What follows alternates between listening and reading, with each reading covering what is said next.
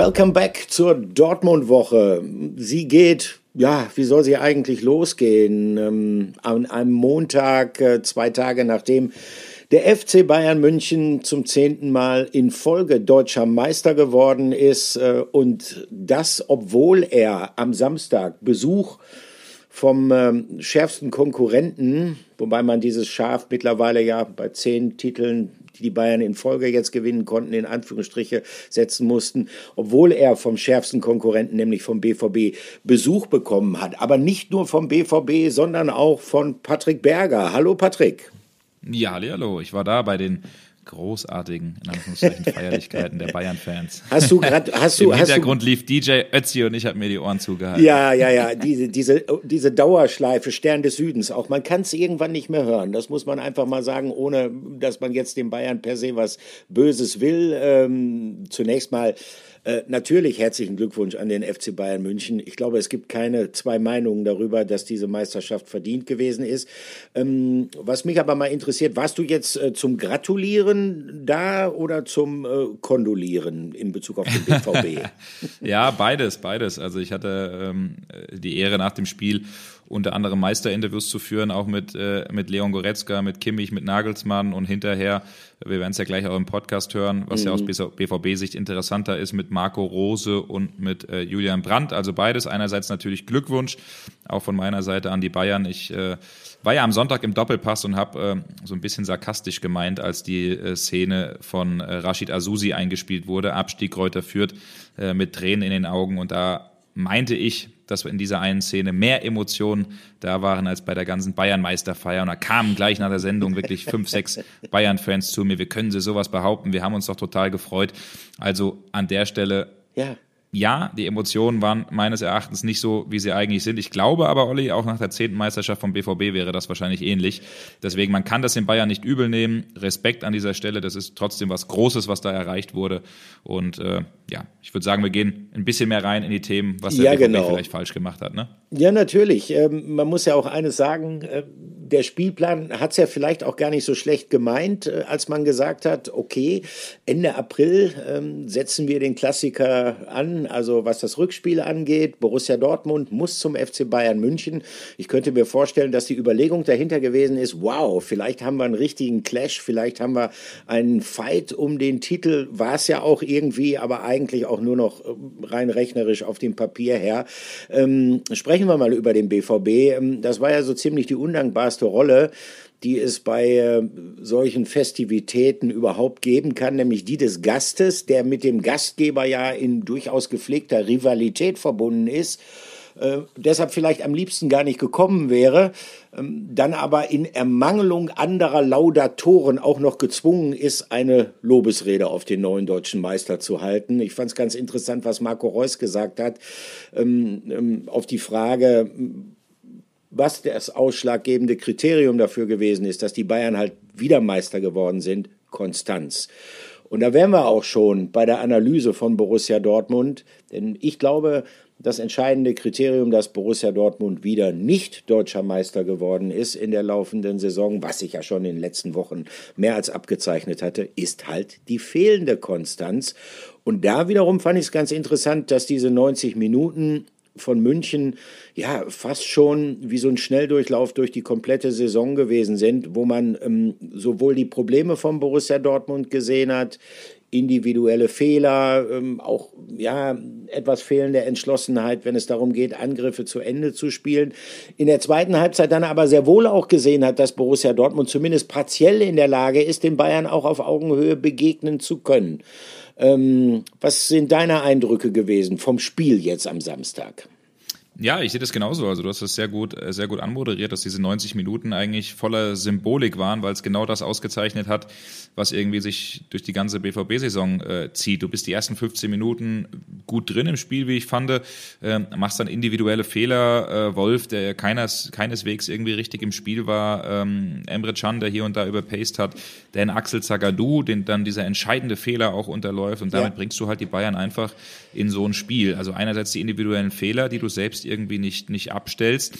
Dann natürlich selbst auch die fehlende, ich will nicht sagen Galligkeit, dann machen wir wieder das Mentalitätsthema auf. Also ich glaube schon, dass die BVB-Jungs irgendwie aggressiv waren da auf dem Platz. Aber vielleicht ist es auch ein bisschen die Verletzungsgeschichte, äh, die mit reingespielt hat. Weil wenn du dir die, äh, den Spielberichtsbogen angeguckt hast, auf der Bank saß da eigentlich fast eine U19. Äh, ja, das war schon, das war schon dann noch irgendwo dünn und ähm, ja, und dann aus dem Nichts, zweite Halbzeit, fängt der BVB auf einmal an, äh, in Teilen Fußball zu spielen, ist teilweise auch auf Augenhöhe und, äh, und ist richtig am Drücker. Und da fragt man sich dann so manchmal, was ist vielleicht auch in der Kabine passiert, weil da müsste es ja ganz mhm. klare Worte gegeben haben, dass sie so gut äh, rausgekommen sind. Aber warum schaffen sie es nicht, das über 90 Minuten zu bringen? Und äh, das ist, glaube ich, das große, das große Rätsel, an dem alle irgendwie arbeiten.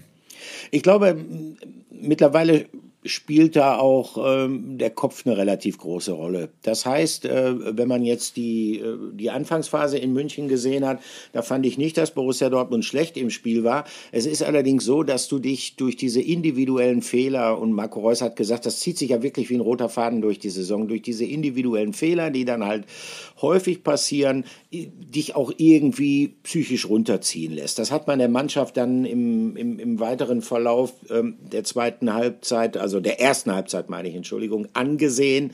Ähm, und dann braucht man halt eine Zeit, um sich wieder richtig reinzukämpfen in dieses Spiel.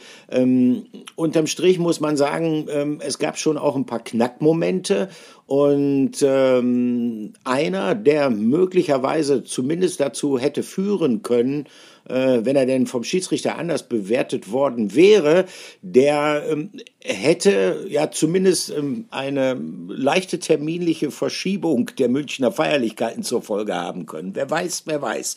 Damit sind wir natürlich logischerweise beim Aufreger der Woche. Aufreger der Woche.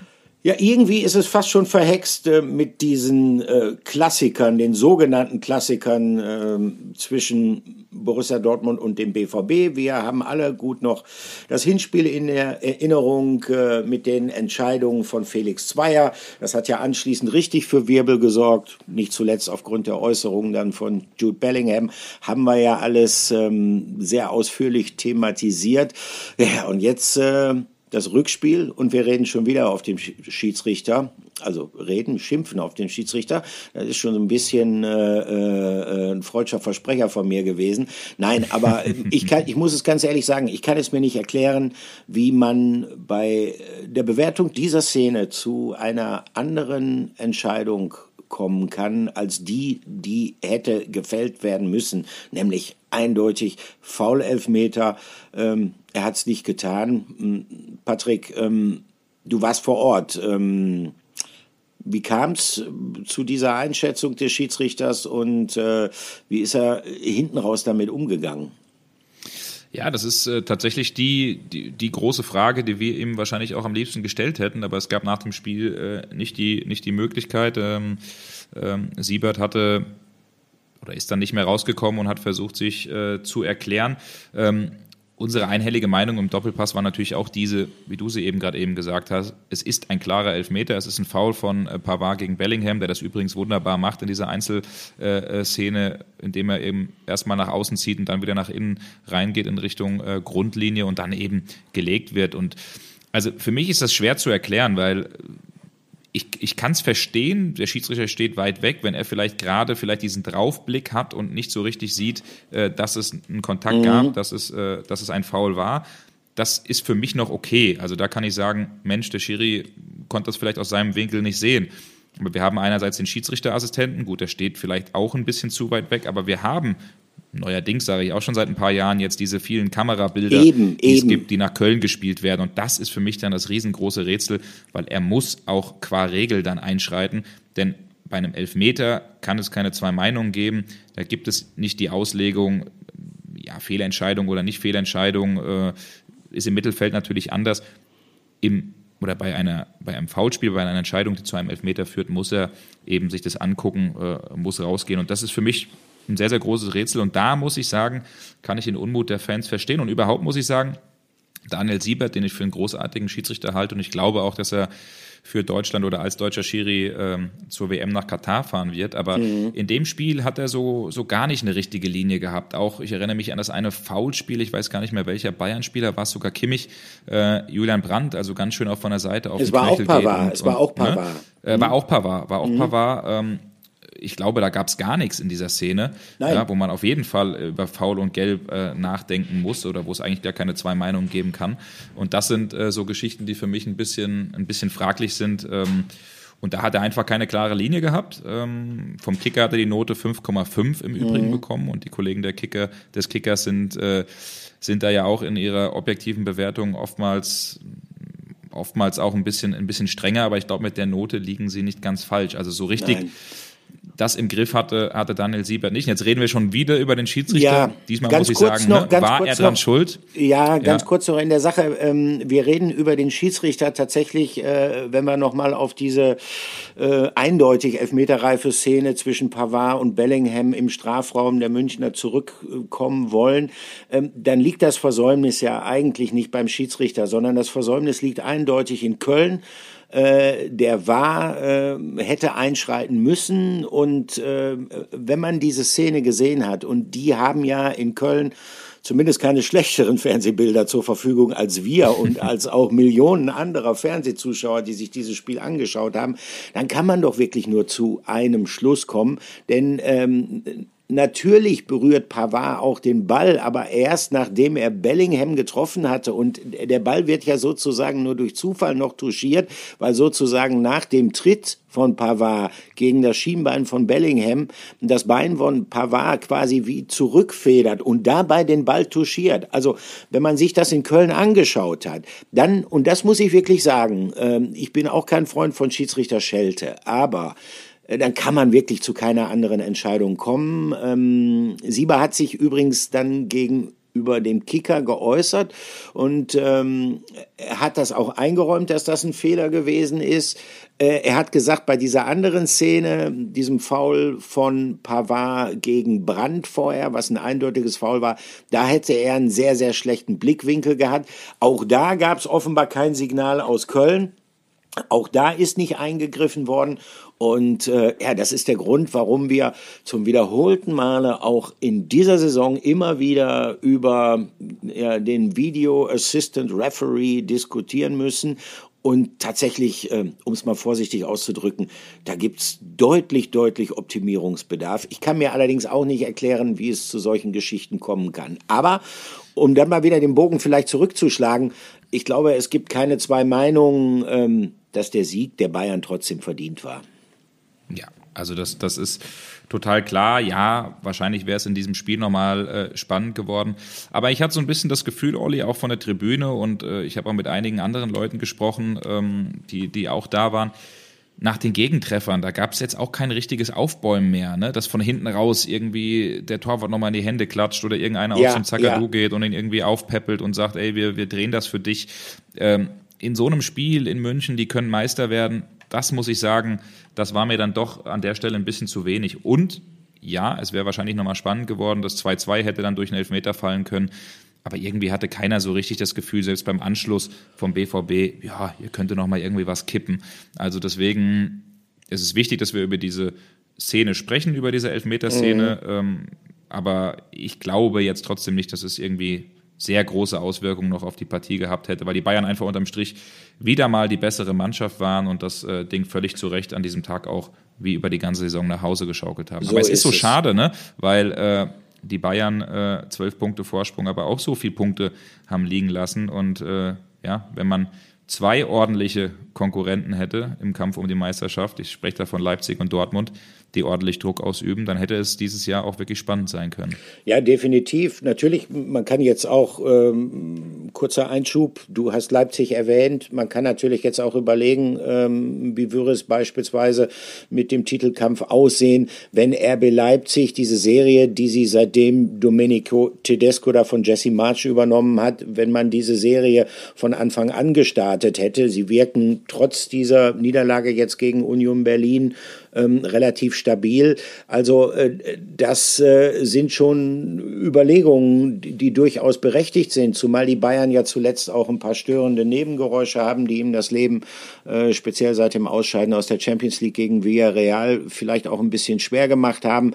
Aber es war halt keiner da, der sie da ernsthaft hätte gefährden können. Es sind acht Saisonniederlagen, die Borussia Dortmund zu verzeichnet hat und äh, auch da nochmal zitiere ich Marco Reus, das ist dann schlicht und ergreifend zu viel. Dann brauchst du dir über sowas wie die Meisterschaft gar keine Gedanken machen. Aber blicken wir trotzdem mal ein bisschen nach vorne und stellen uns doch mal die Frage, was muss denn eigentlich passieren, dass aus dem BVB mal wieder ein richtiger Bayernjäger werden kann? Ähm, die Frage ist nicht ganz neu, das gebe ich zu. Wir haben auch schon Überlegungen dieser Art in den vergangenen Wochen eingestellt, aber die Dringlichkeit und die Notwendigkeit dieser Überlegungen, die ist uns jetzt an diesem Wochenende natürlich nochmal ähm, vor Augen geführt werden können. Ähm, Patrick, ähm, ist eine Frage, auf die es extrem viele Antwortmöglichkeiten gibt und ähm, Deshalb mache ich es mir einfach und leite sie einfach mal an dich weiter. Vielen Dank. Ähm, ja, also zunächst einmal muss ich sagen, äh, das klingt alles sehr, sehr ordentlich, was der BVB vorhat. Wir haben das ja in der Vergangenheit auch schon öfter besprochen, diesen Umbruch, den Sebastian Kehl äh, angeht. Äh, es werden äh, Nico Schlotterbeck kommen, Karim Adeyemi, Niklas Süle ist schon da. Es soll, da kommen wir gleich auch nochmal äh, drauf zu sprechen, auch noch äh, bei einem möglichen Haaland-Abgang ein richtiger Mittelstürmer kommen. Also das sind schon Gedankenspiele, ein Sechser nach Möglichkeit auch, die, die natürlich Sinn machen. Ich sage aber, allein mit diesen äh, Spielern kannst du nicht sofort einen Angriff starten. Das klingt alles nach, ja, wir schreiben eine neue Geschichte, die Leute identifizieren sich mit den Spielern, die haben Bock äh, auf diese Spieler, die Spieler, die kommen, haben Bock auf den BVB, das ist schon mal ein guter Ansatz. Aber ich finde es sehr spannend und sehr äh, gut, was Ilkay Gündogan gesagt hat, der Kollege Kerry Howe. Ähm, und äh, meine Wenigkeit, wir konnten vor dem äh, Klassiker mit dem äh, Mittelfeldstar von Manchester City sprechen. Der hat ja früher auch natürlich lange beim BVB ja. gespielt. Und äh, er hat nämlich gesagt, es wird viel darüber geredet, dass die Bayern die besseren wirtschaftlichen Voraussetzungen hätten. Aber Dortmund schafft es seit Jahren regelmäßig, die größten Talente Europas zu überzeugen und auch gestandene Spieler wie zuletzt Emre Can oder Niklas Süle für sich zu gewinnen. Er sagt, natürlich geht's auf Sicht auch darum, diese Spieler halten zu können. Aber mit der Strahlkraft, die man hat, kann man gut und gerne angreifen. Und er sprach auch so ein bisschen, ja, von der fehlenden Selbsteinschätzung, von der mutigeren Selbsteinschätzung des BVBs. Und da bin ich mal gespannt, Olli, was du sagst oder wie du das siehst, weil Andererseits kann man das ja auch so auslegen. In der Vergangenheit hat der BVB auch schon mal gerne gesagt, wir wollen deutscher Meister werden. Und dann war das nach ein paar äh, Spieltagen dann irgendwie nicht mehr möglich. Und dann wurde es denen halt auch wieder um die Ohren geworfen. Glaubst du, es fehlt so ein bisschen auch an der Selbsteinschätzung, mutiger zu sein, vielleicht auch ein bisschen aggressiver zu sein und mit breiter Brust da in diese ganzen Spiele reinzugehen?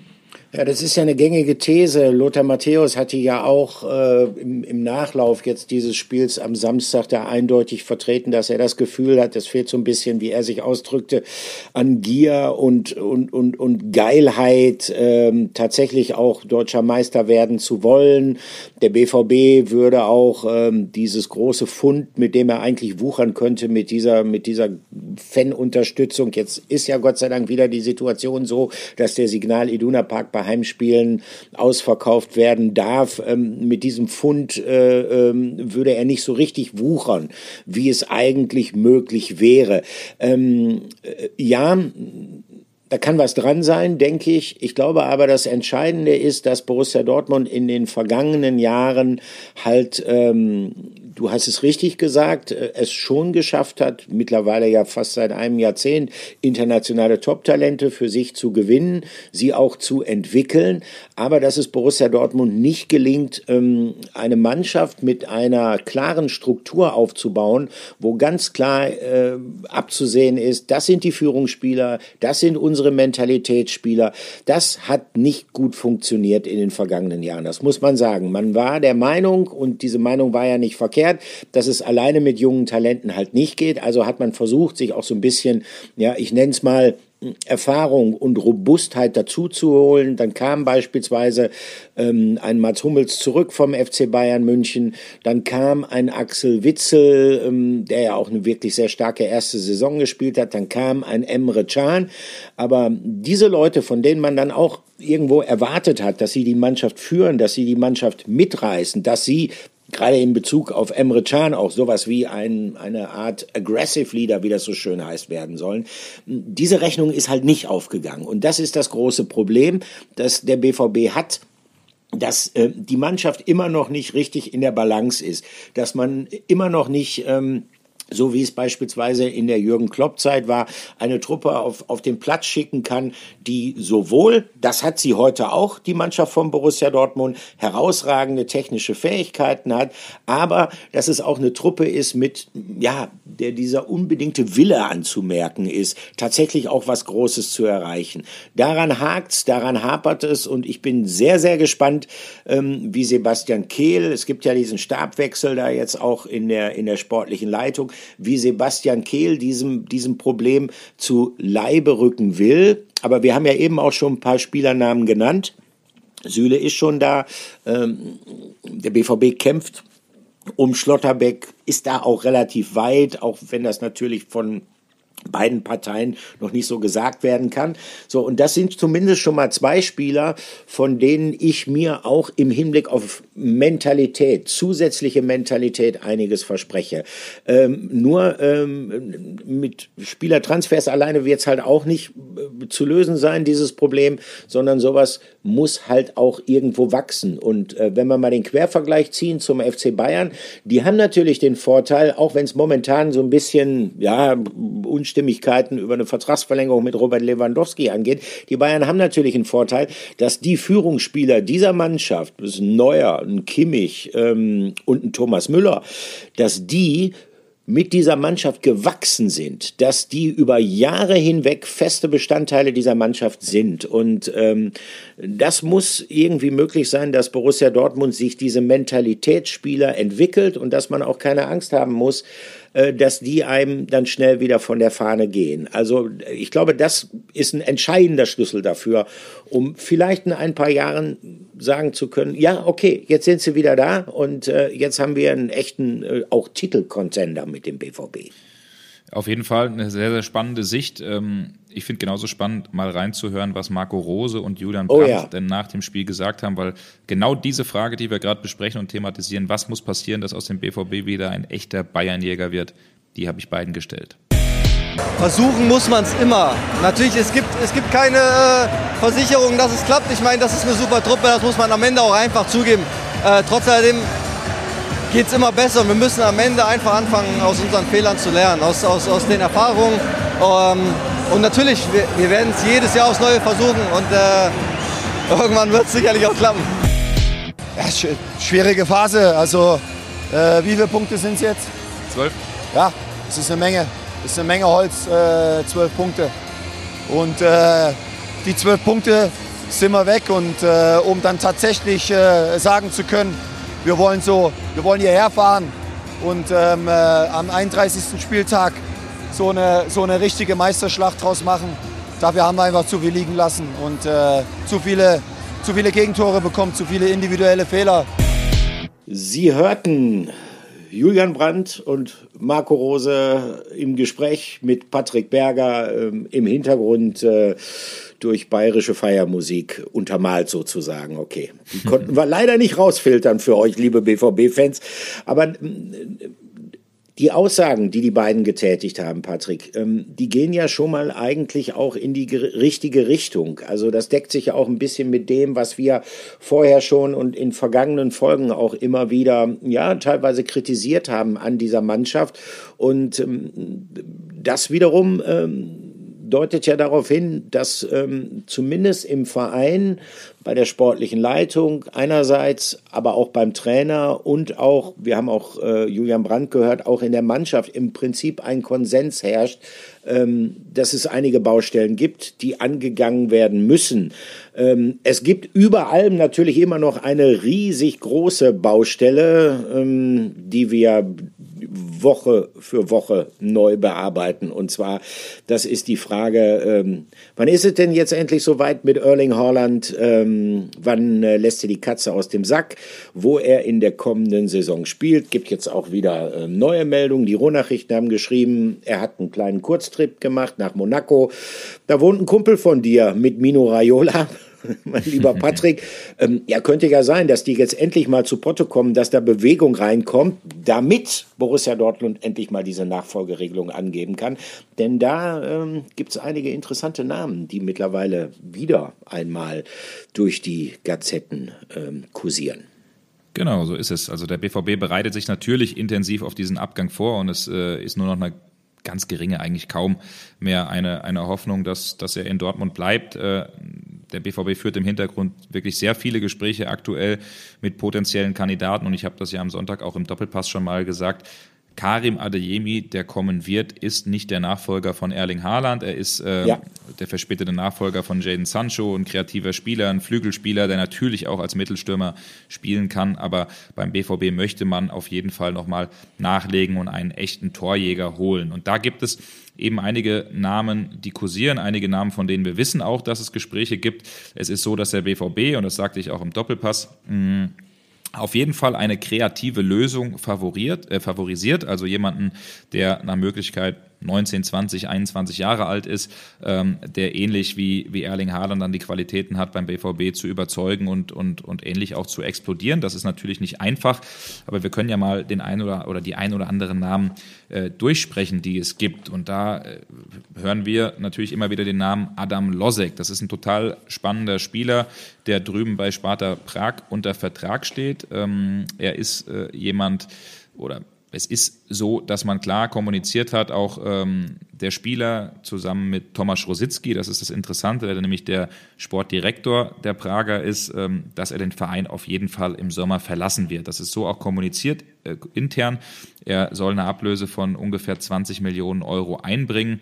Äh, viel mehr wird das an der Stelle auch nicht, weil man es dem Spieler damals auch versprochen hat. Er hat keine Ausstiegsklausel, aber versprochen hat, dass er den Verein eben verlassen kann. Und das ist natürlich ein Kandidat, der sehr interessant ist. 1,88 groß, hat 85 Kilo, also auch mhm. perfekte äh, Maße, ähm, ja, um, um eben auch äh, in der Bundesliga sich durchsetzen zu können. Und das ist natürlich äh, ein Kandidat, an dem nicht nur der BVB interessiert ist, sondern auch ja, der ein oder andere. Pavel Paska ist da der Berater, Olli. Ich weiß nicht, ob du ihn, ihn kennst noch aus ja, deiner ja. langen Zeit als BVB-Reporter. Ne? Also der hat schon diverse Deals auch früher mit Michael Zorg und dem BVB gemacht. Also damals unter anderem auch, glaube ich, bei Tamas Rositzky, ne? Ja, Thomas Rositzky und Jan Koller auch, war auch einer seiner Schützlinge. Es war nicht einfach, äh, die Verhandlungen damals mit Pavel Paska zu führen. Das hat mir Michael Zorc ein paar Mal gesagt, aber äh, gleichwohl, äh, man kennt sich, man hat eine gemeinsame Geschichte auch damals durch diese beiden Transfers und jeder junge Spieler weiß natürlich auch, dass Borussia Dortmund nach wie vor ein, sagen wir mal, sehr guter Resonanz Resonanzboden für sie ist, dass Borussia Dortmund wirklich ein Verein ist, wo ein junger Spieler die Möglichkeit hat, ähm, auf Einsätze zu kommen, auf hohem Niveau zu spielen, also auch Champions League zu spielen. Und das ist eine Karte, äh, fast schon eine Trumpfkarte von Borussia Dortmund, die der BVB immer wieder ziehen kann. Auch wenn jetzt beispielsweise Bayern München angekündigt hat, aufgrund von ja, wirtschaftlichen Erwägungen, sich auch zukünftig stärker in diesem Segment umschauen zu wollen. Ich glaube, dass Borussia Dortmund nach wie vor gerade bei internationalen jungen Talenten ähm, sehr gute Karten hat. Das gilt natürlich auch für Hugo Ekiteki. Habe ich ihn richtig ausgesprochen? Ekitiki. Nee, Moment, nochmal von vorne. Ekitiki. Das ist schon geübt. Okay, 19 Jahre. Ja, in der Tat. 19 Jahre von Stade Reims. Ähm, das könnte auch ein interessanter Mann sein äh, für diese Stoßstürmerposition. Aber sowohl an Lotzek als auch an Ikitiki äh, sind äh, auch ein paar Engländer dran. Newcastle United hatte im Winter schon mal bei dem jungen Franzosen vorgeführt. Ja, ein weiterer Kandidat, der beim BVB auf dem Zettel ist, ist Benjamin Seschko slowenischer Nationalspieler, 18 Jahre alt. Und das ist einer, den kann man glaube ich, wirklich als richtigen Mittelstürmer bezeichnen. 1,94 groß, ist ein ziemlicher Brecher, ähm, spielt bei RB Salzburg seit 2019 im Kader, vorher ähm, unter anderem bei Liefering gespielt und dort auch ausgebildet worden. Und das ist jemand, der sehr interessant ist. Ich habe in der Vergangenheit auch mal hier und da die Frage bekommen, äh, Mensch, der Berater, was hat er denn da gemacht beim BVB? Er war nämlich ähm, vor ein paar Tagen ähm, beim BVB bei einem Spiel, gegen Wolfsburg, hat sich das angeguckt und im Anschluss auch Termin gehabt ähm, bei den BVB-Verantwortlichen. Da ging es natürlich auch unter anderem um Benjamin äh, Seschko, aber auch um andere Themen. Ähm, das ist also auch definitiv ein Kandidat, den der BVB sehr, sehr interessant findet. Ähm, wie gesagt, 18 Jahre alt, ein Marktwert von 8 Millionen Euro und preislich durchaus auch machbar wäre. Also auch jemand, den der BVB auf dem Zettel hat. Und wenn wir gleich in äh, Salzburg bleiben, da kann man auch von Noah Okafor sprechen.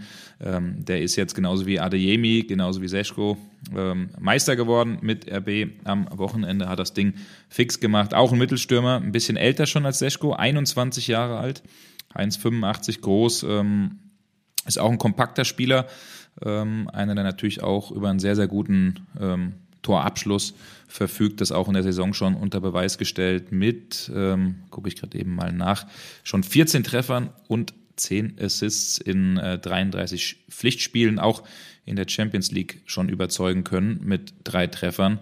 Sein Marktwert ist ein bisschen höher als der von Seschko mit 12 Millionen Euro und ja, also da äh, zeichnet sich tatsächlich auch ein Abgang ab. Also es kann sehr gut sein, dass er auch den ähm, Club aus Österreich im Sommer verlassen wird. Da ist eine Ablöse die im Raum steht von ungefähr 20 bis 25 Millionen. Also auch ein Kandidat, den der BVB sehr, sehr interessant findet. So wie natürlich auch Davi Nunez. Das ist jemand, der natürlich dann das größere Regal ist, ähm, hat eine Ausstiegsklausel von Benfica Lissabon, der Uruguayer, die bei 150 Millionen Euro liegt.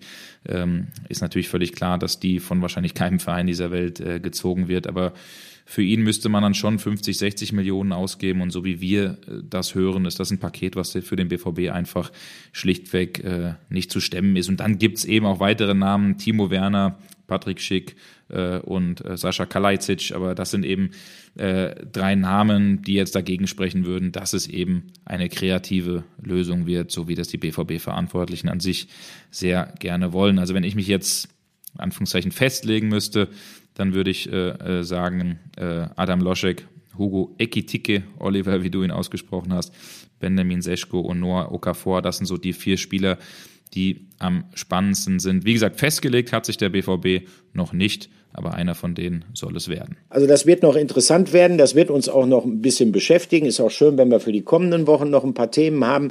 Ähm, Patrick, ähm, es könnte einen Abgang einmal mehr allerdings geben auf der Torwartposition. Ne? Sieht danach aus, oder?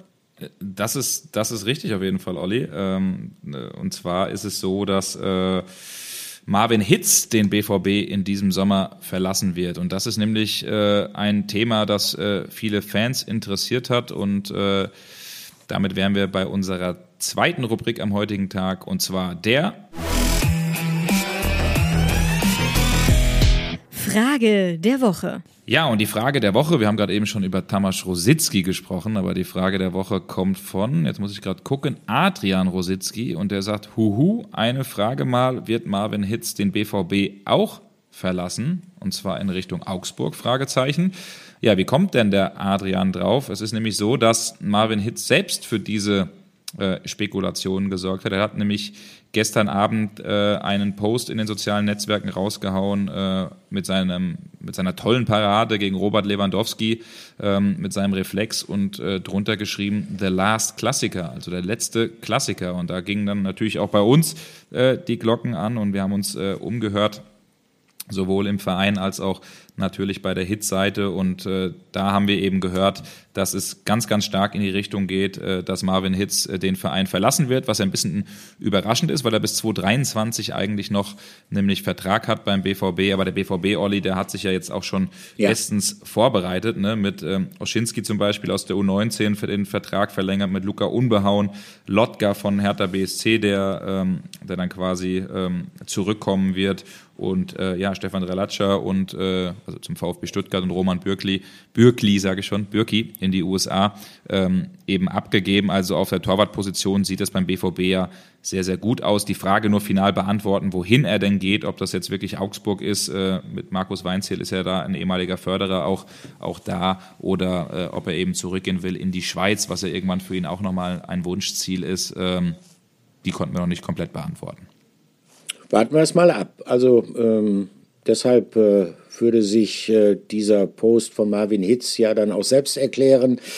Vielleicht war es der letzte Klassiker für ihn. Ähm, hat übrigens ein gutes Spiel gemacht. Das müssen wir an dieser Stelle dann auch mal erwähnen. Hat ja auch an noch ihm einige, lag es nicht. Ne? Nein, einige weitere Möglichkeiten des FC Bayern äh, durch gute Reaktionen zunichte gemacht. Ähm, Äh, wir biegen auf die Zielgeraden ein und ich möchte jetzt zum Schluss noch mal ein Thema erwähnen, das, ähm, wie ich finde, ein sehr wichtiges ist, was auch eigentlich von der Bedeutung äh, klar über den Fußball hinausgeht. Ähm, ihr habt es wahrscheinlich mitbekommen, Borussia Dortmund äh, führt ein Benefitspiel gegen Dynamo Kiew, den äh, bekanntesten, berühmtesten ukrainischen Verein, äh, durch. Und äh, das ist natürlich ein Spiel zugunsten der Opfer dieses schrecklichen Angriffskrieges, den die Russen in der Ukraine führen. Und an dieser Stelle ähm, sei noch mal gesagt, wer am Dienstag beispielsweise Zeit hätte, in der Nähe von Dortmund ist. Ich weiß, wir werden ja aus dem ganzen Bundesgebiet, was sehr schön ist, äh, äh, verfolgt wirkt. Aber wer ähm, Zeit hätte, ähm, das ist eine gute Maßnahme. Man sieht hoffentlich guten Fußball am Dienstag, Borussia Dortmund gegen Dynamo Kiew und ähm, man würde auch noch einen mehr als nur guten Zweck unterstützen. Ähm, ein Benefitspiel. Äh, unter anderem äh, mit einem Spieler, der eine sehr, sehr interessante Biografie hat. Er heißt äh, Alain Ancy. 20 Jahre jung und äh, das ist ein ukrainischer Außenverteidiger, der nach der Invasion der Russen geflohen ist und der seit geraumer Zeit jetzt schon, also seit äh, knapp zwei Monaten bei der U23 von Borussia Dortmund äh, mittrainiert, hat auch schon mal bei den Profis mittrainiert.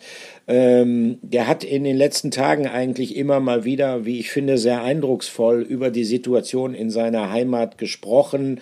Ähm, er hat äh, Freunde in äh, Mariupol, was derzeit ja besonders hart umkämpft ist, und auch in Charkiw. Ähm, also es geht einem schon sehr nahe, wenn er das schildert, wie es, äh, was ihm seine Freunde berichten, wie es zurzeit in Mariupol aussieht, wo kaum noch ein Haus steht, beispielsweise, wie es in, in, in Charkiw, das ist auch in der Ostukraine, also unmittelbar an der russischen Grenze, aussieht, wo die Leute ohne Strom, ähm, ohne Heizung, ähm, teilweise ohne Wasser ihr Dasein fristen, immer in der Angst vor einem Raketenangriff. Ähm, das, ähm, das geht schon relativ tief rein. Ähm, Ossi ähm, musste übrigens bereits zum zweiten Mal in seinem Leben auch mit seiner Familie fliehen. Er ist in Donetsk aufgewachsen.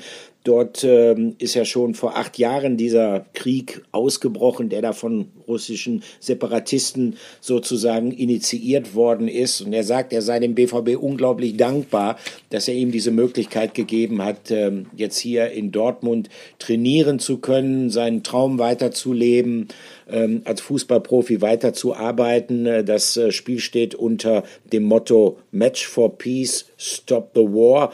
Und ähm, es, es hilft auch ähm, nicht nur den Menschen in der Ukraine, sondern auch dem ukrainischen Fußball.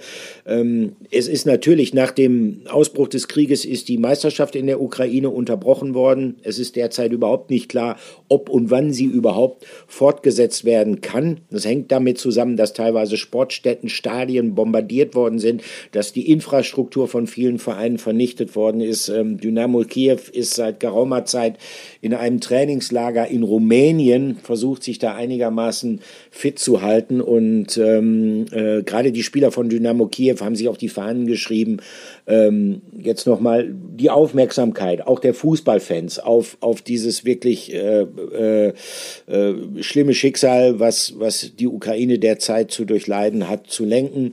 Das äh, Freundschaftsspiel gegen den BVB ist das erste von einer Reihe von, von Benefitspielen zugunsten der Kriegsopfer. Sie werden danach auch in Barcelona spielen, bei Paris Saint-Germain, beim AC Mailand, bei Ajax Amsterdam und bei Benfica Lissabon. Also es ist viel gesagt worden über diesen schrecklichen Krieg schon.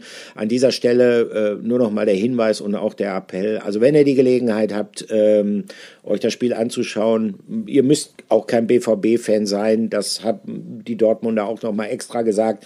Jeder ist willkommen, äh, mitzuhelfen und ein, ein starkes Zeichen zu setzen, ähm, dass der Fußball äh, in diesen schweren Stunden an der Seite der Ukraine steht.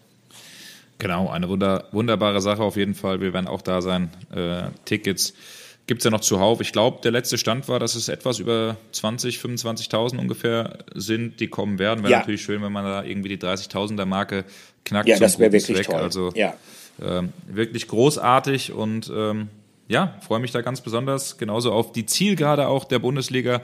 Für den BVB geht es ja um äh, nicht mehr ganz so viel, aber äh, wir bleiben natürlich trotzdem am Ball, weil es eben extrem spannend ist, was in die Zukunft gerichtet ähm, passiert.